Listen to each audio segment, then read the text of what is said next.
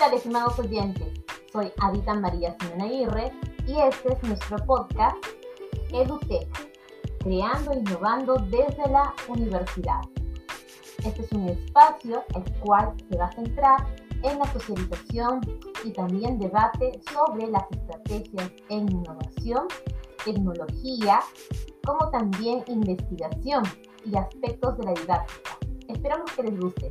Les damos a cada uno de ustedes la bienvenida y agradecimiento por escucharnos. Muchas gracias.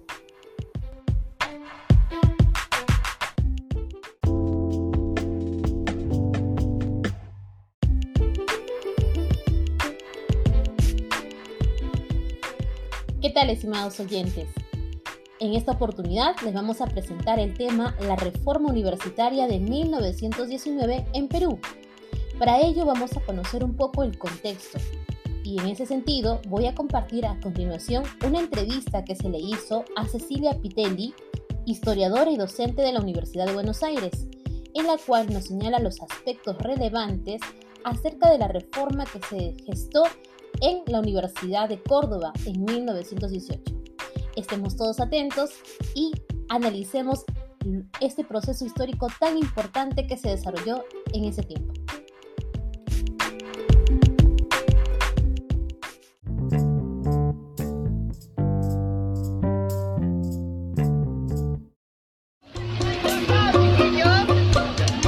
Sabes, Cecilia, que a lo largo de estas conversaciones que tienen como protagonistas a ustedes, investigadores, investigadoras, conocedores de distintas temáticas, hay como un denominador común. A veces nos interesa ahondar en hitos, en hechos que han marcado, como si fuera un acontecimiento bisagra, generando un antes y un después, fuertemente un campo disciplinar, sea la ciencia, sea este el campo de la literatura, del arte, del estudio y análisis de los movimientos sociales o, como en este caso, del sistema universitario.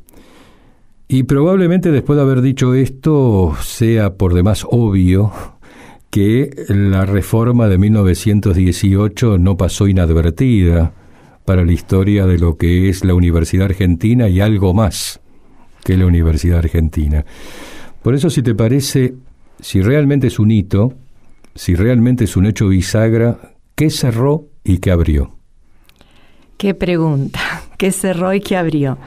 Bueno, eh, primero me parece que para, para hablar de, de la Universidad de 1918, efectivamente hay que comentar algunas cuestiones que eh, plantean con claridad mejor ese escenario, ¿no? Porque normalmente cuando hablamos de la reforma lo está muy circunscripto a lo que fue el acontecimiento y muchas veces se dejan de lado algunas cuestiones que son también nodales y que es muy bueno conocer y entender porque yo creo que refuerza justamente la calidad del acontecimiento, o sea, lo que ocurrió y eh, permite comprender más profundamente un proceso histórico, ¿no? Cecilia Pitelli, profesora de historia. Siempre los historiadores decimos que bueno, los procesos son complejos, pero no son complejos porque son difíciles de entender, sino porque justamente están atravesados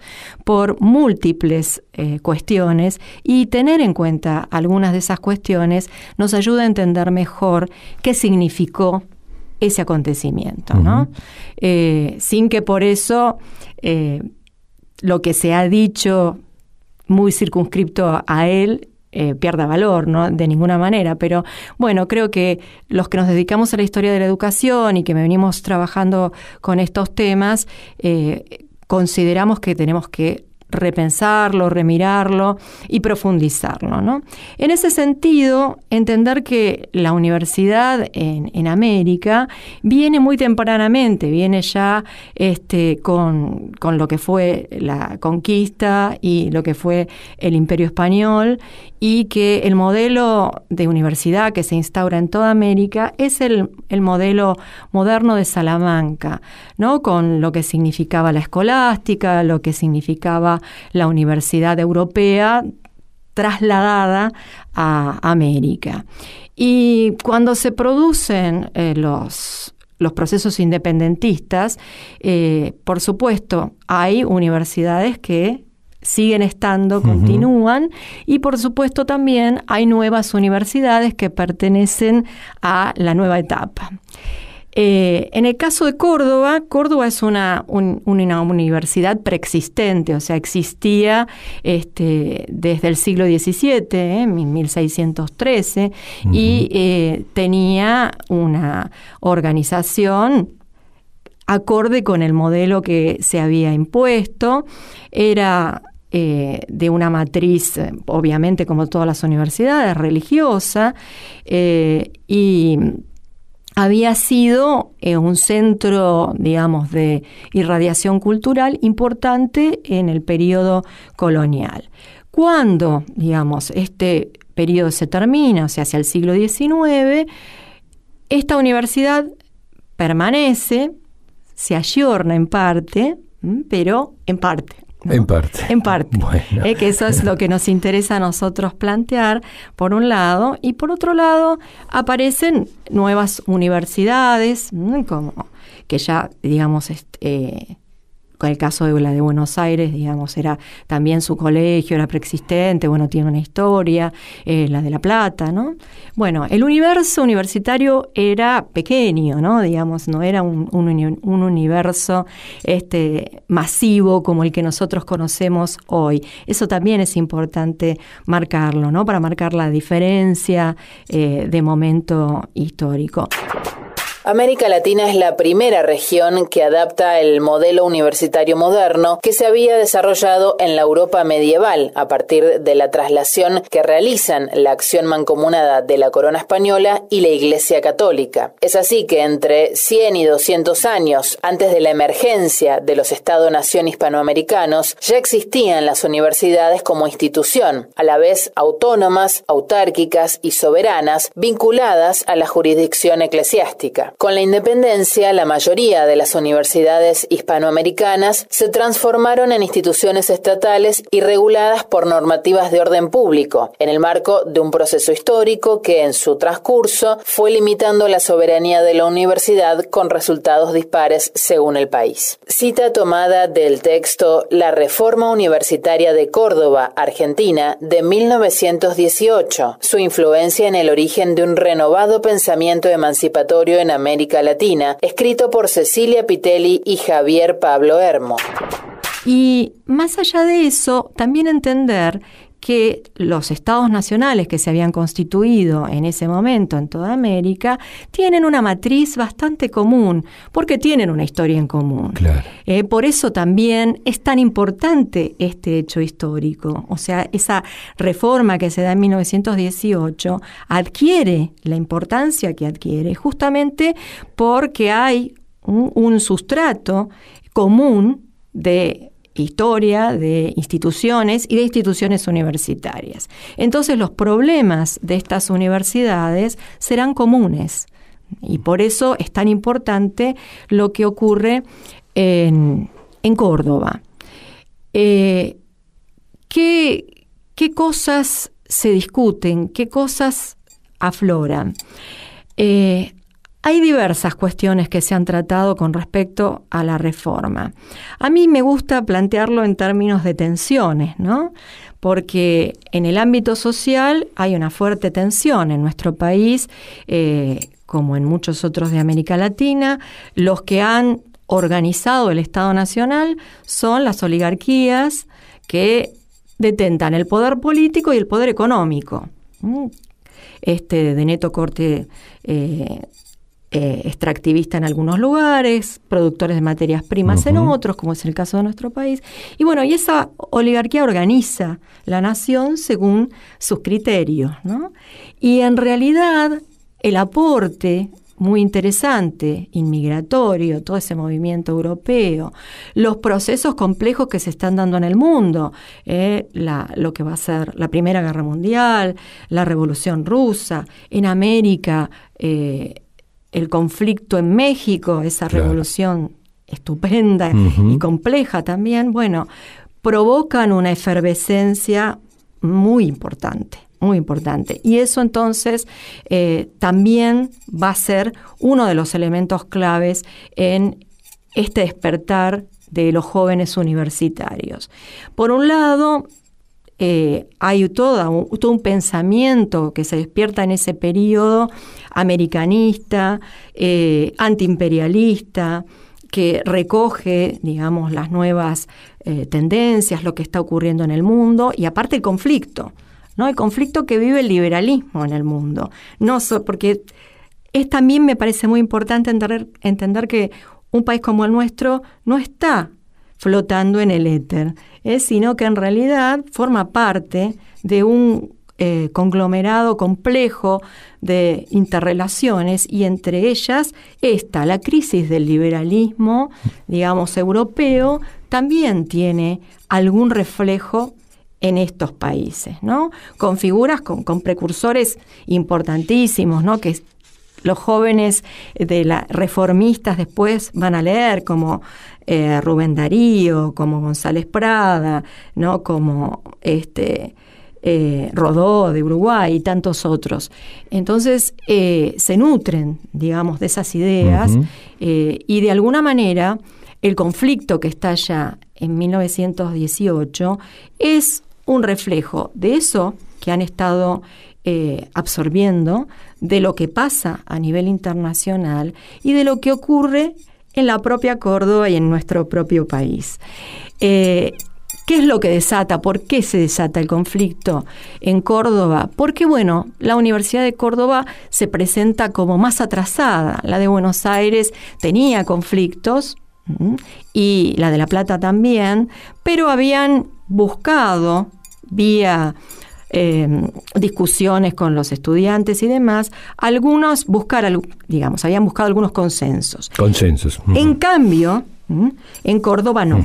El gran problema es que Córdoba eh, se mantiene cerrada, es una universidad que está gobernada por un conjunto eh, pequeño, digamos, de miembros conspicuos de esa oligarquía, porque los doctores eh, son los que a su vez este, tienen el poder, son familia, digamos, y se van eh, perpetuando también en el manejo de la cultura, del pensamiento de la universidad. Cecilia Pitelli es profesora de historia recibida en la Universidad de Buenos Aires, con estudios de maestría en política y gestión de la educación superior en la misma institución. En la actualidad, Pitelli es coordinadora de la carrera de educación y profesora asociada en la Universidad de Palermo y profesora adjunta en la Universidad de Buenos Aires. Tramas. Y la tensión es una tensión eh, que uno podría decir, bueno, está muy dada por un conflicto clásico entre estudiantes y profesores, ¿no? Estos profesores con estas características, eh, frente a los nuevos profesores que también intentan ocupar un espacio en esa universidad que se presenta broquelada, cerrada. Y estos estudiantes son muy interesantes porque este, nosotros, bueno, siempre tenemos como figura emblemática a Deodoro Roca, ¿no? Que es este uno de los de las figuras emblemáticas, eh, pero bueno, hay muchos otros y en realidad mucho se ha discutido acerca de qué, qué representan, quiénes son, de dónde vienen. Y bueno, hay jóvenes que representan a los nuevos sectores sociales, a los nuevos, a las clases medias en ascenso, que trajo la inmigración, que trajo mm. ese avance este, irrefrenable, ¿no? digamos, de, de, hombres y mujeres que buscan mejores condiciones de vida y que, bueno, llegan a una Argentina este, con una idea y después se encuentran con, una realidad con una realidad no tan igual a la que me imaginaba. Exactamente, ¿no? Y eso, digamos, para bien o para mal, eh, yo diría que para bien, hizo que se dedicaran a otras actividades y ocuparan otras, otros espacios y que lograran un, una mejor situación económica y por supuesto quisieran para sus hijos un, mejor estatus social. La educación eh, era vista obviamente como un elemento clave en eso. ¿no? Entonces esa, esa situación, eh, digamos, hace que haya de estos jóvenes en esa universidad, pero también, y esto es lo interesante, hay una ruptura generacional. Los jóvenes que son hijos de familias acomodadas tradicionales, eh, también se enfrentan a esta realidad mm. eh, junto con los otros. Y, y, bueno, eso me parece que es destacable. No desmerece para nada el movimiento reformista, sino que por el contrario, creo que muestra los nuevos vientos, ¿no? la nueva situación. Por otra parte, bueno, un gobierno como el gobierno radical, la figura de Irigoyen, que ha llegado al poder también, ¿no? Después de una pugna muy fuerte por obtener condiciones electorales que fueran las correctas, digamos, ¿no? Este, con la ley este, de 1912, o sea que estamos ahí en un universo temporal cercano, ¿no? Y que apoya el movimiento y que aparte ayuda con la intervención a la universidad, ¿no? O sea que eso creo que evidentemente fue un elemento también eh, ordenador, ¿no? Eh, tampoco creo que haya que tenerle miedo a usar la palabra, ¿no? Intervino dos veces eh, para lograr que las ideas de la reforma pudieran empezarse a plasmar de alguna manera. La autonomía universitaria es un ideal de gobierno que regula la vida institucional y que toma cuerpo parcialmente en el espacio real y simbólico que la universidad puede negociar con el Estado teóricamente para amparar la libertad de enseñanza e investigación y defender el carácter libre del saber universitario. En esa construcción, el ejercicio de la libertad está mediado por otras cuestiones no relacionadas con la defensa del conocimiento, sino con nuevas luchas que atraviesan la vida académica. Párrafo perteneciente a La Reforma Universitaria de Córdoba, Argentina, de 1918. Su influencia en el origen de un renovado pensamiento emancipatorio en América Latina, de Cecilia Pitelli y Javier Pablo Hermo. Los hechos son conocidos por todos, digamos, ¿no? No sé si tiene mayor sentido detenerse en ellos. Pero en lo que estás describiendo, que nosotros a veces decimos que es el contexto que permite entender el texto. Y ese texto es la reforma liminar de 1918 que con esa entrada panorámica que acabas de plantearnos, eh, ya da como una serie de pistas para entender qué sucedió. Por ahí quedaría repasar, profundizar, porque lo mencionaste al pasar, Deodoro Roca, ¿qué nutrientes le abastecieron a su, a su figura porque efectivamente cuando uno lee las diferentes, digamos, referencias, ya citaste algunas, ya citaste eh, Aya de la Torre, podríamos sumar Rubén Darío, Leopoldo Lugones, eh, mencionaste eh, Rodó y el texto que seguramente nutrió a muchos de ellos, de los reformistas, quiero decir, Ariel, pero es realmente heterogéneo porque así como hay un Leopoldo Lugones, hay un José Ingenieros, hay un José Martí. Deodoro, ¿qué venía a resumir? Si es que hay como suficiente información como para poder, como se dice en la actualidad, establecer un perfil de quién era, de quién fue. Deodoro eh, pertenecía era abogado, bueno, pertenecía a una familia acomodada, obviamente, y él estableció, fue un armador, ¿no? Realmente fue el armador, este, sin desmerecer todo lo que han hecho las otras figuras este, que rodearon este suceso, pero fue un armador, eh, fue confraternizó con las diferentes corrientes de pensamiento que eh, de alguna manera se acercaban a esta idea de reforma fue un sintetizador de, esas ideas y creo que se nutrió como se nutrían todos estos jóvenes de todos estos pensadores. ¿Por qué lo digo? Porque aparte muchos de estos pensadores, precursores, eh, tenían relaciones, se movieron por América, establecieron vínculos entre ellos, discutieron.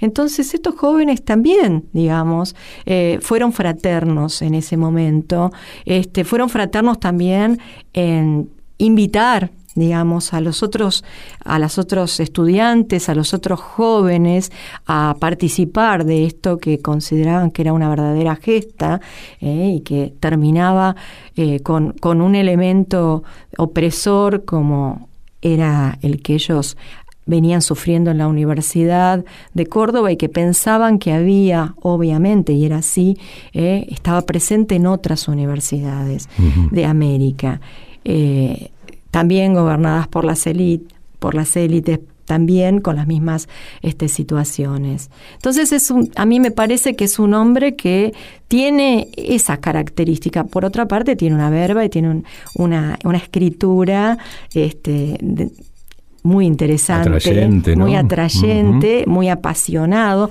Todos los jóvenes este, que escriben en la Gaceta Universitaria están y tienen ese esa impronta, ¿no? Cecilia Pitelli, profesora de historia. Eh, pero bueno, él realmente cuando escribe el manifiesto liminar eh, que sale a la luz el, 21 de junio, justamente que marca ¿no? el, comienzo de, de, esa, de esa gesta, bueno, eh, sintetiza, sintetiza muchas ideas, muchas cosas de ese pensamiento americanista, del pensamiento eh, antiimperialista, del pensamiento que huye del oscurantismo. Así que creo que se ha nutrido eh, de todos ellos, ¿no?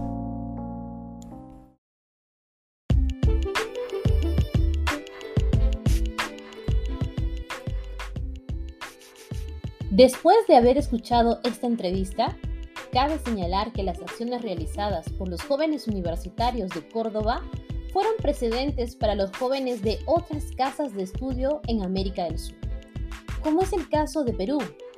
Las demandas de esos jóvenes se enmarcaron en democratizar la educación, el cogobierno institucional, la libre cátedra y la participación estudiantil en las decisiones universitarias e institucionales.